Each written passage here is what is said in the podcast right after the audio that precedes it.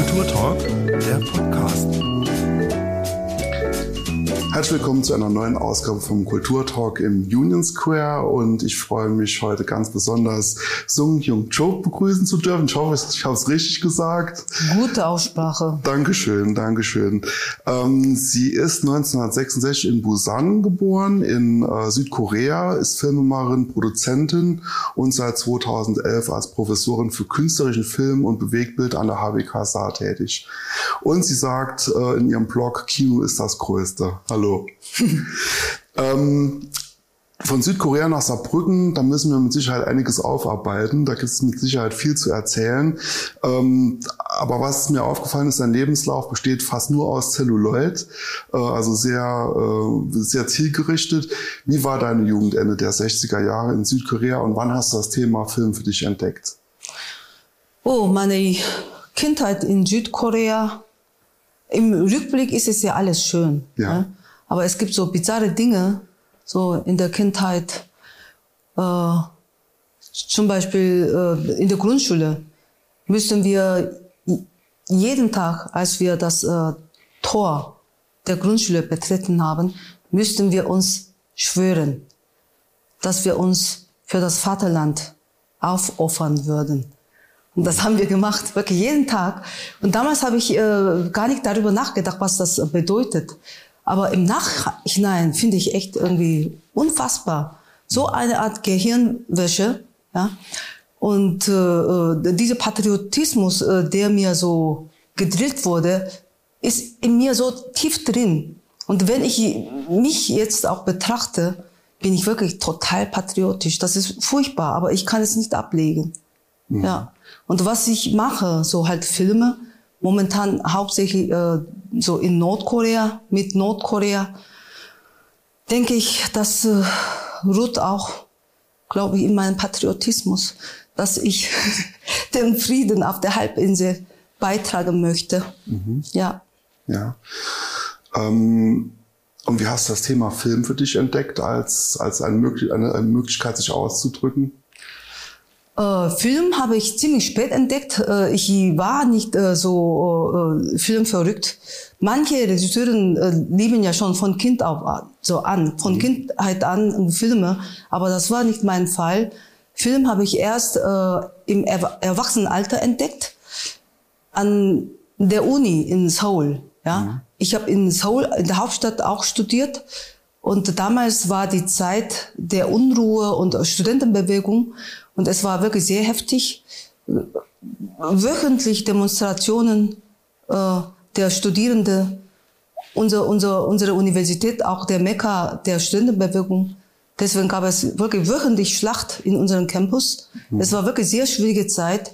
Und ich war halt in Grauzone. Ich war so weder noch, ich war weder in der Studentenbewegung noch in der anderen äh, Gruppierung, die sehr unpolitisch war war ich auch nicht. Ich war zwar politisch äh, schon, denke, ich war politisch denkender Mensch, aber ich konnte äh, mich damals mit der Studentenbewegung auch nicht anfreunden. Und so war es irgendwie so mein Spielraum äh, sehr gering in Südkorea damals.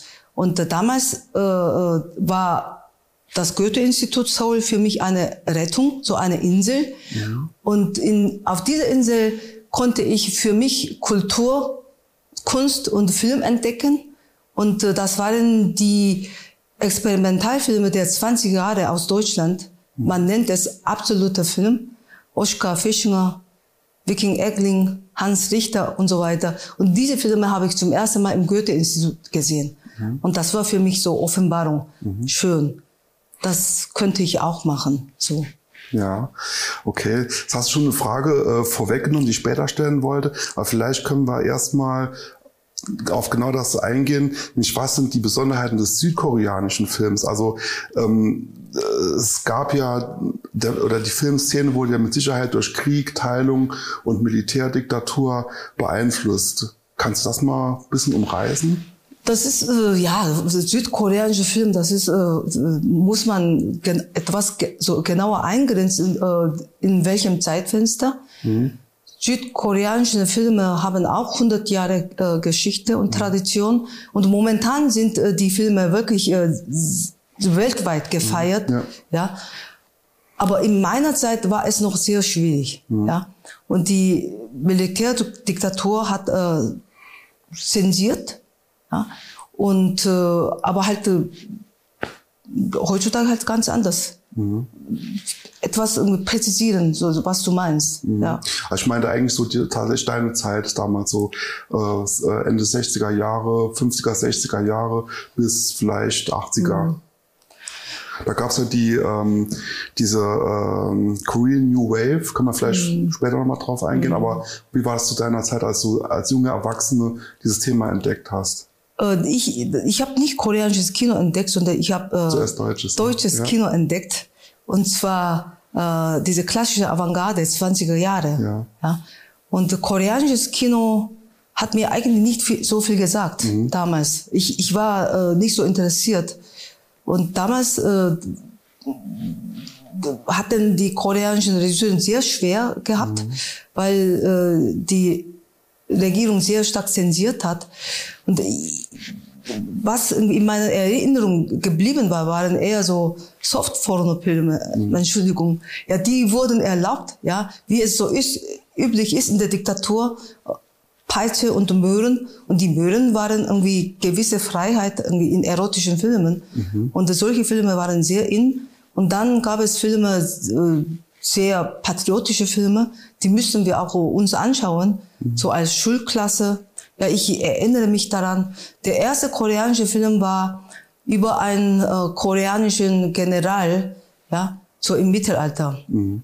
der gegen japanische Invasion gekämpft hat. Und diesen Film müssten wir alle sehen. Mhm. So, so, war das.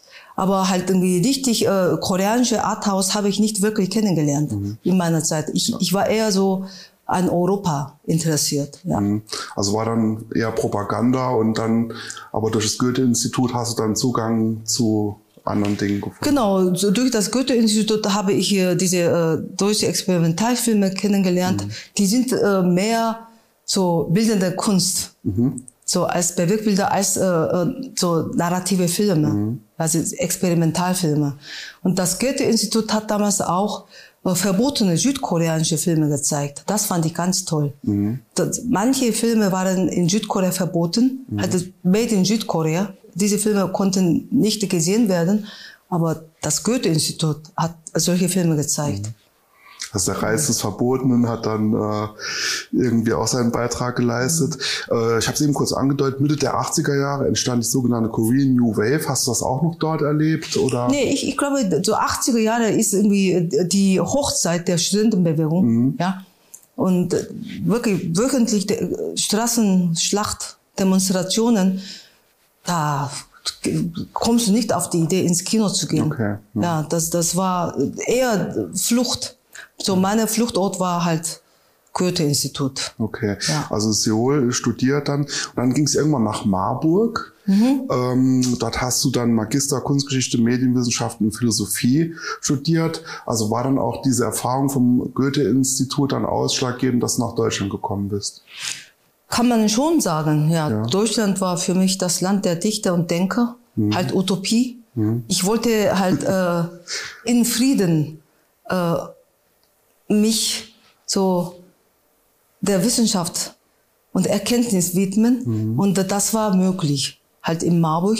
Ich wollte auch nicht in Großstadt gehen, weil in Seoul, äh, das war zu viel. Ja, ich wollte in eine kleine Stadt gehen und dort wirklich ungestört nur studieren. Mhm. Und das war dann in Marburg möglich. Mhm. Und dann äh, zuerst Medienwissenschaft, das ist Filmwissenschaft, fast Filmwissenschaft in mhm. Marburg. Aber dann irgendwann dachte ich, das ist ein bisschen zu oberflächlich, Filmwissenschaft. Das ist nicht wirklich Wissenschaft. Mhm. Und äh, da dachte ich, wenn ich äh, wirklich nach Erkenntnis so suche, dann sollte ich lieber Philosophie studieren. Und dann merkte ich, dass ich viel mehr so mit Bildern umgehen kann als mit Begriffen. Und darum Kunstgeschichte als Hauptfach. Mhm. Aber hauptsächlich habe ich Ästhetik studiert, ja. Kunstgeschichte und dann in der Philosophie halt Ästhetik, Kunstgeschichte. Da war klassische so Avantgarde, das war mein äh, Hauptschwerpunkt gewesen. Mhm. Und äh, ja, und Medienwissenschaft als Nebenfach. Mhm. Kunstgeschichte Hauptfach und dann zwei Nebenfächer Philosophie und Medienwissenschaft. Mhm. Gute Magister, damals gab es ihn noch, heute leider nicht mehr. Ähm, du bist dann auch in Deutschland im Hochschulumfeld geblieben und dann ging es nach Offenbach, äh, bevor es dann in die Praxis ging, wenn ich es richtig gesehen habe. Ähm, und da ist mir aufgefallen, eins deiner ersten ähm, deutschen Werke als Schnittassistentin war sehr deutsch, nämlich äh, ein Fall für zwei. Ähm, leider nicht mehr mit Günther Strack, aber dafür mit dem unsterblichen äh, Josef Matula. War das für dich ein äh, Kulturschock dann? Nö. Oder war das okay? Nee, der Kulturschock war schon so 90er Jahre, als ich nach Deutschland kam. Ja. Ich habe ja so äh, über Deutschland gedacht, irgendwie da, ja, halt äh, Deutschland als äh, Land der Denker und Dichter.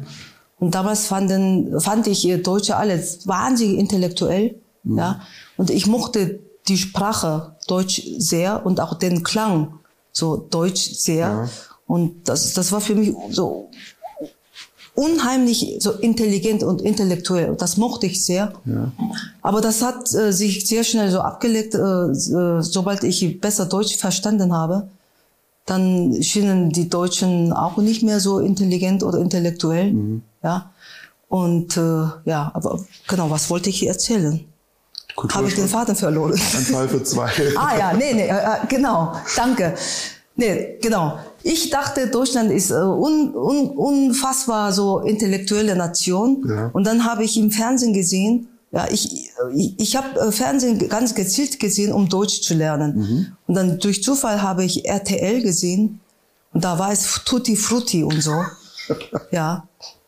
Und so alles Früchte und dann Frauen so halbnackt und so. Und das, das war für mich Kulturschock. Ja. ja? Und ich habe nicht gedacht, dass so etwas äh, in Deutschland möglich ist, weil, weil ich dachte, in Deutschland sind alle total reflektiert und äh, philosophisch und auch poetisch. Ja. Und dann plötzlich so, wow, so wirklich sehr eindimensionale äh, ja, so Seite von den Deutschen. Mhm. Das war Kulturschock. Oder auch Bildzeitung. Ja. Bildzeitung war auch für mich ein Schock gewesen. Ja. Aber einfach für zwei oder die Kommissarin. Ja. ja. Ich habe zuerst bei der Kommissarin angefangen.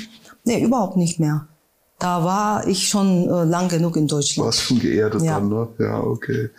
Ähm, Wäre es eigentlich mal für dich in Frage gekommen, auch äh, eine Karriere vor der Kamera zu starten oder warst du immer eher für die Arbeit hinter der Kamera? Nee, Karriere vor der äh, Kamera, nee. Äh, als was? Als was? So, Schauspielerei, dafür habe ich kein Talent. Mhm. Ja. Und als Moderatorin kann man mich auch nicht gebrauchen. Und äh, nee, eigentlich gar nicht. Äh, so hinter der Kamera habe ich auch nicht so gedacht. Ja. Ich bin zwar Cineastin, ich gucke wahnsinnig gerne Filme, aber dass ich selbst Filme machen könnte, ja, vielleicht innerlich äh, hatte ich diese, diese, hatte ich diesen Wunsch, aber ich habe nicht wirklich gedacht, dass ich irgendwann selbst mache. Das war eher so notgedrungen, mhm. ja, dass ich Filme machen. Damit angefangen habe, war eher so notgedrungen aus äh, Mangel an Alternativen. Mhm. Ja. Du hast gesagt, du bist Cineastin. Ähm, wie würdest du denn die, die Konsumgewohnheiten äh, bewerten, die wir hier in Deutschland haben? Also ich beobachte halt Hollywood-Filme natürlich, die laufen. Wenn man Arthouse irgendwas äh, sich anschauen will, sitzen drei Leute drin. Ähm, naja, äh, äh ich, ich, ich denke, ich, so Filme macht man für das Publikum. Mhm. Ja, wenn meine Filme auch äh, keine Blockbuster sind, mhm. ich mache die Filme nicht für mich allein. Meine Filme sind fertig für mich, wenn sie gesehen werden. Mhm. Ja, und äh, so Film machen ist für mich wirklich so ein ständiger Dialog mit meinem imaginären Publikum. Und darum, wenn das Publikum nicht will, mhm. und ich verstehe nicht, warum man das macht. Ja. Und äh, die Filme müssen gesehen werden. Ja. Und dann äh, so in Deutschland werden ja Filme alle subventioniert. Mhm. einerseits gut, damit man auch äh, etwas äh, gewagte Filme machen kann, aber andererseits ja, das so fördert eine gewisse Ignoranz mhm. so gegenüber dem Publikum. Und äh, weil man keinen Verlust hat, mhm. okay. wenn man auch kein Geld verdient hat. Mhm. Ganz anders in Südkorea. In Südkorea gibt es nicht äh, diese Art äh, massive Subvention. Und deswegen äh, überlegen sich die Filmemacher und produzieren ganz genau, ja, was äh, äh die Menschen interessiert und was den Menschen wehtut, mhm. was so richtig brennendes Thema ist. Mhm. Und die denken wirklich ganz genau darüber nach. Und dann investieren sie. So wie der Film Parasite. Ja? Und äh, das Thema äh, ist äh, dermaßen irgendwie aktuell. Und in Südkorea diese Gefälle der äh, Klassengesellschaft und so, das ist ja nicht nur in Südkorea, sondern weltweit. Mhm. Und so sprechen sie wirklich äh, sehr genau überlegt äh, das Publikum an. Und ich finde, das ist gut. So soll es machen. Mhm. Und äh, viele deutsche Filme finde ich ja ein bisschen zu, äh, wie soll man sagen, ja, ein bisschen zu äh, äh weltfremd. Mhm. Und die Themen sind äh, manchmal zu privat. Mhm. Ja. Und äh, so hast du ungefähr verstanden. Ja, ich hab's ja. verstanden. Und in Südkorea ist es so, wenn du ein persönliches Problem hast, das ist unmittelbar gekoppelt mit der gesellschaftlichen Struktur mhm. oder mit gesellschaftlichen Problemen, mhm. ja, oder mit kulturellen Problemen. Aber die Probleme, die in deutschen Filmen behandelt werden, ich kann, ich darf auch nicht so pauschal sagen, aber sehr häufig oder tendenziell, mhm. die sind dermaßen so abgekoppelt von unserem wirklichen Leben oder mhm. von gesellschaftlichen Problemen. Und deswegen interessiert mich das nicht. Mhm. Ja. Okay. Äh, du hast eben kurz über das Thema äh, Fertigstellen eines Films mhm. gesprochen. Fällt es dir leicht, einen Film fertig zu machen oder denkst du immer noch nach, ja, das hätte ich besser machen können oder schaffst du es tatsächlich zu sagen, so, der Film ist jetzt fertig? Und äh, so äh, die Schaffungsprozedur kann fertig sein, aber wie gesagt, irgendwie meine Filme sind fertig, wenn die gesehen werden. Ja. Und das heißt, für mich ist, die, sind die Filme abgeschlossen, aber wenn die Filme nicht gesehen werden, so wenn ich Publikum haben oder wenn ich äh, Resonanz bekommen habe, dann bleibt bei mir so so gewisse Leere, ja, mhm. dass ich doch irgendwie mein Ziel nicht erreicht habe mhm. und so, ja. Okay. Du hast dein Ziel sehr oft erreicht, hast nämlich sehr viele Preise auch bekommen äh, mittlerweile. Ähm, zwei, zwei Werke sind mir aufgefallen, vielleicht können wir mhm. äh, kurz drüber reden. Äh, der Dokumentarfilm Full Metal Village. Ähm, da ging es darum, ähm, wie erlebt ein kleines Dorf äh, diesen Tsunami von Metal-Fans, wenn äh, Wacken stattfindet. Äh, der wurde ausgezeichnet als erster ähm, Dokumentarfilm äh, bei Max Ophüls. Äh, hast du da, magst du Dokumentarfilme? Ist das so eine Spezialität, die dich besonders interessiert? Magst du das Dokumentarische oder eher narrative Filme? Äh, für mich äh, besteht nicht so großer Unterschied zwischen Dokumentarfilm und Spielfilm. Okay. Beide Filme erzählen Geschichten von Menschen und der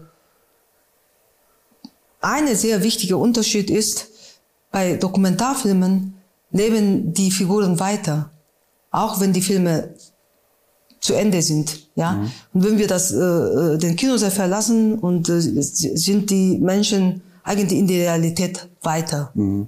Sie bestehen weiter. Das ist der Unterschied. Spielfilme, da, da sind die Figuren äh, fiktional erfunden und die leben nicht weiter. Und das heißt, dass man große Verantwortung für die Menschen haben muss, äh, über die man einen Film macht. Aber aber ansonsten für mich irgendwie äh, besteht nicht so großer Unterschied. Mhm. Natürlich die Machart ist anders. Ja, ich habe ganz kleines Team beim Doc-Film und beim Spielfilm ist wirklich so ein Orchester, ja, hinter dir oder um dich herum. Das ist anders, aber halt äh, im Bezug auf äh, Geschichte erzählen äh, äh sind äh, die beide ja, Gattungen mhm. ähnlich für ja, mich. Kommt auf die Geschichte an. Ähm, die Protagonisten aus Elf Freundinnen leben hoffentlich auch noch. Da ging es um den deutschen Frauenfußball. Ähm, hast du das Thema jetzt weiter verfolgt eigentlich oder ist das dann auch abgeschlossen? Weil wir hatten ja gerade mhm. eine Europameisterschaft, wo auch viel ähm, über Frauen im Fußball gesprochen wurde, also über die Moderatorinnen, die ähm, Almut Schulz zum Beispiel, die sehr gut äh, mhm. kommentiert hat. Da ging es um die Schuhe oder Claudia Neumann wurde mit Hassbotschaften versehen. Hast du das Thema nochmal weiterverfolgt? Hat sich da was geändert, seitdem du diesen Film gedreht hast? Äh, A, also ich muss äh, gestehen, äh, Elf Freundinnen war für mich Unfall, ein Unfall. Okay. ja. ja. Und das ist zum Beispiel ein Film, der kaum gesehen wurde. Äh, am wenigsten Publikum hatte der Film. Da ist es einiges irgendwie nichts Gutes passiert. Ja. Zum Beispiel, äh, ja, irgendwie die deutsche Mannschaft wurde rausgeflogen, ja. schon im Achtelfinale. Und äh, so bestand äh, sehr wenig Interesse an dem Film, nochmal diese Niederlage mhm. zu erleben. Und äh, ja, und warum ich den Film gemacht habe, das ist eigentlich eine Frage. Warum habe ich den Film gemacht? Eigentlich, ich bin nicht so Fußballfan, Frauenfußballfan, überhaupt nicht. Mhm. Eigentlich gar nicht. Und das war wirklich so Zufall, ja. Und die Zusammenarbeit äh, mit dem DFB war auch sehr schwer. Mhm. Und ich konnte den Film nicht so machen, wie ich mir gewünscht habe. Weiß nicht. Ganz starke Kontrolle und Zensur und äh, ja, und ich habe sehr gelitten, so während der Produktion. Ja. Aber irgendwas später war es doch sehr sinnvoll gewesen, diesen Film gemacht zu haben. Und das war für mich das beste Training für Nordkorea, mhm. so mit dem DFB zusammenzuarbeiten. Ja. Diese Kultur der Angst. Ja. Okay. Die Kultur der Angst. Und dann äh, äh irgendwie so, so Moving, ja, ja. So etwas habe ich alles beim DFB oder mit dem DFB erlebt. Und ich bewundere die Spielerinnen, dass sie spielen können. In der Atmosphäre, ja, hätte ich gar nichts machen können. Und dieser Druck, ja, die, die Trainerin hat wahnsinnig Druck und dann dieser Druck geht weiter an die Spielerinnen. Das, das war unfassbar, ja. Und die Spielerinnen haben mir wirklich sehr, sehr leid getan, ja, damals. Und äh, ich bewundere auch die männlichen Fußballer auch. Ja, ich glaube, da ist der Druck noch größer. Und, aber sie werden ja schon sehr früh gedrillt. Ja, deswegen, vielleicht können sie besser überstehen. Und sie können ja alle auch vom Fußball leben. Mhm. Aber die Frauen nicht. Mhm. Alle arbeiten. Ja, nicht alle, aber fast alle haben ein duales System. Sie spielen Fußball und sie machen Ausbildung oder sie arbeiten noch. Zum Beispiel äh, die äh, wie, ah, ich habe den Namen vergessen. Die, die eine hatte, wollte Praktikum machen bei der Polizei. Ja. Und An, Anja Mittag zum Beispiel, sie hat im Büro gearbeitet noch. Mhm. Und das ist unfassbar. Ja. Und ich glaube nicht, dass es sich sehr viel geändert hat. Ja. Vielleicht irgendwie ein bisschen bessere Atmosphäre durch ihr irgendwie Wechsel, ja, diese, diese, äh, des Trainerstabs. Mhm. Ja. Und, und das, äh, vielleicht irgendwie Frauen jetzt äh, in der Position sind, die eigentlich viel besser diesen Druck bestehen können. Damals war wirklich enorm, so schlimm, ja. Mhm. Ja, und ich so folge nicht wirklich weiter und äh, äh, natürlich irgendwie, ich freue mich, ja, mhm. wenn Almut so Nationaltorhüterin ist. Aber damals, als ich, als ich gedreht habe, ja, sie wurde nicht so gut behandelt. Mhm. Ja, sie war Nummer zwei oder äh, sie war Nummer drei mhm. damals. Sie wurde nicht gut behandelt. Kann ich jetzt sagen. Damals durfte ich wirklich so viele Dinge nicht erzählen. In Film auch nicht. Und das war echt schlimm. Ja, und meine kleine Rache gegen DFB. Wenn ich die Gelegenheit bekomme, dann sage ich immer, ich arbeite lieber mit Nordkorea als mit dem DFB. Ja. ja, also das war, haben wir jetzt hier auch ähm, Gemeinsamkeiten zwischen Nordkorea und dem DFB entdeckt. Das ist ja auch mal spannend. Äh, gehen wir gerne nochmal zurück nach äh, Korea. Du hast eben kurz gesagt, äh, da hat sich viel getan. Äh, das ist mittlerweile der fünftgrößte Kinomarkt und hat auch eine große Independent-Szene. Ähm, und auch die äh, südkoreanischen Filmemacher haben eigentlich alle wichtigen Preise, äh, Filmpreise gewonnen, die es gibt. Du hast eben über deine Projekte von Nord über Nordkorea gesprochen. Kannst du das mal kurz sagen, was, was du da machst? Oder gemacht hast? Ich habe äh, zwei Dokumentarfilme gemacht mhm. in Nordkorea. Ja, und ich äh, denke, ich habe das Maximale erreicht habe, was man als Dokumentarfilmerin in Nordkorea machen kann. Und äh, die, äh, die Drehsituation ist sehr speziell. Mhm. Ja, es ist sehr beschränkt. Und äh, mein nächstes Projekt äh, wird auch in Nordkorea realisiert. Und dieses Mal eine fiktionale Geschichte.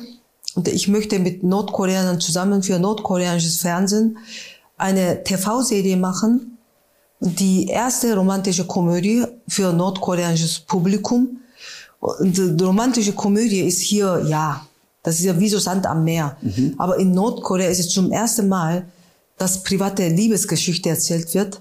Ja. Und ich sehe da halt äh, großes Potenzial für die nordkoreanische Gesellschaft, äh, dass jetzt etwas anderes auch erzählt werden darf. Ja? Nicht nur äh, immer so patriotische äh, Liebe zu dem Führer mhm. oder zur Partei oder zu dem Vaterland, sondern einfach äh, so Liebe zwischen Mann und Frau, halt eine private Geschichte. Mhm. Dass das möglich ist, ist schon ein äh, Zeichen äh, dafür, dass äh, nordkoreanische Gesellschaft sich ändert oder ändern will. Und ich möchte dazu meinen Beitrag leisten. Das ist mein nächstes Projekt, aber momentan halt schwierig wegen der Pandemie. Mhm. Ich darf das Land nicht besuchen. Eigentlich niemand darf das Land besuchen und niemand äh, darf das Land auch verlassen. So momentan äh, total so hermetisch abgeriegelt. Aber sobald äh, die Pandemie ja so beseitigt wird, äh, dann möchte ich äh, das Land besuchen und das Projekt weiter mhm. vorantreiben. Und dann parallel äh, zu dieser Serienproduktion wird ein Dokumentarfilm entstehen wie ich äh, mit meinen nordkoreanischen Partnern zusammen mhm. die erste romantische Komödie für nordkoreanisches Publikum realisiere. Mhm. Dann die erste Kussszene für nordkoreanisches Publikum. Mhm. Okay. Ja. Da sind wir gespannt. Genau, das ist mein Ziel. ja. ja. Ähm, und ähm, welche Produktionsbedingungen sind da zu erwarten? Ist es schlimmer beim DFB oder? Ich, ich denke irgendwie viel besser als bei dem DFB. Ja. ja. Bei dem DFB kannst du mit den Leuten zuständig nicht diskutieren. Ja. Gar nicht. Mhm. Aber mit den Nordkoreanern kann man diskutieren und die kann man auch überzeugen. Mhm. Ja. Aber euch schaut niemand über die Schulter und sagt, das kann man so nicht machen. Die Kussszene wird gestrichen oder so. Nee, dann, ich muss mit ihnen diskutieren. Okay. Ja. Und diese Diskussion wird dann äh, als Making-of gedreht. Ja. Ja. Okay. Ähm, es ist bei uns große Tradition, dass jeder Gast etwas mitbringt, äh, eine Sache, die ihn oder sie inspiriert. Hast du uns was mitgebracht heute oder? Das, äh, niemand hat mir das erzählt. Ah, niemand erzählt, gut, nee. okay. Aber vielleicht kannst du ähm, unserem Publikum vielleicht ein, zwei Filmtipps geben, was aus ja, deiner sehr Sicht gerne. Äh, du was sehenswert ist aus deiner Ja, sehr gerne. Ja. Äh, das ist auch eine Serie, ja. Netflix-Serie, eine südkoreanische Serie äh, die Serie heißt Crash Landing on You. Mhm. Crash Landing on You. Die Geschichte äh, ist so zwischen Mann und Frau, wie es so ist. Die Frau ist eine sehr reiche Unternehmerin in Südkorea. Ja, sie hat Wahnsinnsdruck und äh, sie leitet einen so Konzern und sie hat auch sehr viele Feinde und so und äh, natürlich sehr hübsch und sehr reich. Und äh, ihr Hobby ist äh, Gleitschirmfliegen. Mhm. Ja. Und äh, eines Tages äh, fliegt sie Gleitschirm an der Grenze zu Nordkorea. Seoul liegt ja eigentlich nicht weit von der Grenze. Und dann kommt plötzlich Wirbelsturm. Und dieser Wirbelsturm bringt sie nach Nordkorea. Mhm. Sie ist über die Grenze geflogen ungewollt, auch ohne zu wissen, dass sie die Grenze übertreten hat, landet sie in der äh, demilitarisierten Zone in Nordkorea. Mhm. Und sie wird entdeckt von einem nordkoreanischen Grenzoffizier und der, äh, ja, der hat sie entdeckt und dann versteckt sie. Mhm. Ja. Und dann versucht er, äh, sie nach Süden zu schleusen. Und da entsteht eine Liebesgeschichte. Und äh, das ist bis jetzt für mich irgendwie wirklich die beste Serie, mhm. die ich in letzter Zeit gesehen habe. Und was mich wirklich sehr beeindruckt hat, wie gut recherchiert es ist. Mhm. Es gibt auch Szenen in Nordkorea, aber die haben natürlich nicht in Nordkorea gedreht, sondern äh, äh, sie haben ein Dorf gebaut, ein nordkoreanisches Dorf gebaut, aber total authentisch. Mhm. Und äh, dann, ich habe dann recherchiert, wie es sein kann, dass äh, dermaßen so echt und authentisch äh, wirkt. Ja. Und dann habe ich erfahren, äh, dass äh, äh, die Produktionsfirma mit wahnsinnig vielen Flüchtlingen aus Nordkorea zusammengearbeitet haben und ihre Erzählungen einfließen ließen, so in Alltagsleben. Und als ich diese Serie sah, dachte ich, wow, so fiktionale Geschichte kann viel mehr erzählen als ich. Mhm. Ja? Und wirklich eine Bewunderung, wie sie das geschafft haben. Und dann gibt es auch Szenen in der Hauptstadt Pyongyang. Und das wirkt auch so echt, ja, unfassbar echt. Aber wenn man genau guckt und wenn man Erfahrung hat mit der Stadt Pyongyang, dann weiß man, dass gerade diese Gebäude und diese Gebäude nicht zusammen nebeneinander sein können. Das ist alles äh, äh, CG, Computergrafik, ja, mhm. aber unfassbar gut gemacht. Und diese äh, Serie ist wirklich äh, sehr zu empfehlen mhm. und auch total spannend, super romantisch und immer wieder sehr lustig. Und dann gibt es auch Action-Szene und alles, alles drin. Ja. Mhm. Und dann wirklich so einer der besten lustigen Szene ist, wenn äh, der Offizier mit seinen engsten vertrauten Soldaten auch nach Süden gehen und dann äh, diese Nordkoreaner, die keine Ahnung vom Kapitalismus haben und wie sie sich in der Hauptstadt Südkoreas. Ja irgendwie arrangieren müssen und zurechtkommen müssen. Das ist so lustig, ja. Ja, also auf jeden Fall ein äh, Tipp für Netflix, wo wir gerade Netflix angesprochen haben. Wie siehst du das eigentlich äh, mit den Streaming-Diensten? Ist das äh, eine Konkurrenz, eine Bereicherung für Filmschaffende? Es gibt ja, man sieht da viele Serien und Filme jetzt auch aus Europa, äh, die man sonst vielleicht nicht gesehen hätte. Ich glaube, irgendwie für Kinobetreiber ist es sehr, sehr schwer schon, mhm. ja. Und so, vor allem so während der Pandemiezeit durften wir ja nicht ins Kino gehen. Da habe ich auch angefangen, mhm. ja, in Netflix Filme zu gucken okay. und Serien zu gucken. Vorher ja. nicht. Ich bin eher Kinogängerin. Mhm. Ich liebe das Kino. Da in der Dunkelheit zu sitzen unter dieser großen Leinwand und dann so guter Sound ja, um mich herum. Weil das nicht möglich war, habe ich auch Netflix äh, abonniert. Aber andererseits, äh, äh, ich habe gehört von einigen Kollegen, die fiktionale Geschichte machen, dass die Bedingung wirklich äh, äh so utopisch sein soll. Mhm. Ganz anders als äh, bei einer Zusammenarbeit mit deutschen Fernsehen. Ja, und deutsche Fernsehen läden sehr viel ein. Sie wollen sich auch einbringen, mhm. aber damit machen sie eher äh, die Situation Kaputt. kompliziert mhm. und schwieriger, auch manchmal auch unkreativer. Aber bei Netflix nicht.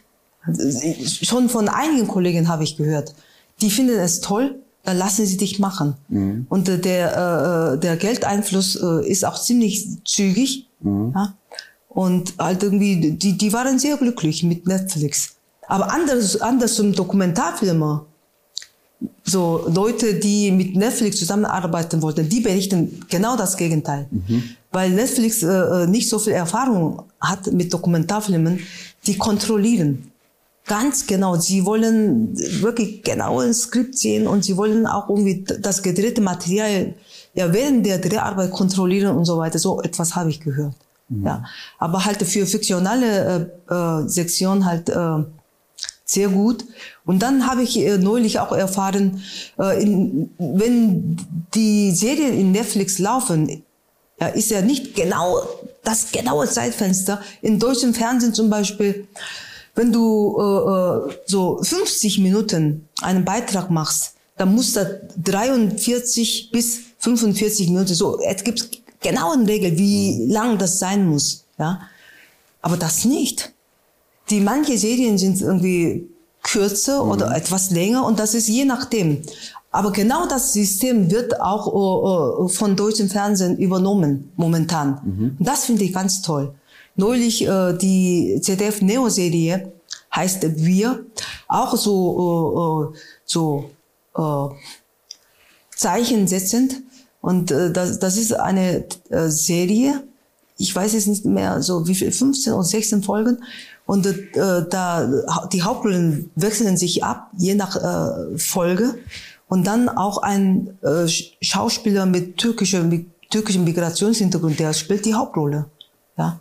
Und in welchen deutschen Fernsehen spielt äh, Menschen mit Migrationshintergrund die Hauptrolle? Mhm. Aber in der Serie ja. Und finde ich ganz toll. Und die machen das. Ja. Manchmal äh, die Folgen sind kürzer, manchmal sind die viel länger. Mhm. Und das geht. Und das finde ich wiederum äh, sehr kreative so äh, Rückeinfluss von Netflix auf deutsche Fernsehlandschaft. Mhm. Also als vielen Bewegungen dennoch äh, Kino bleibt das Größte.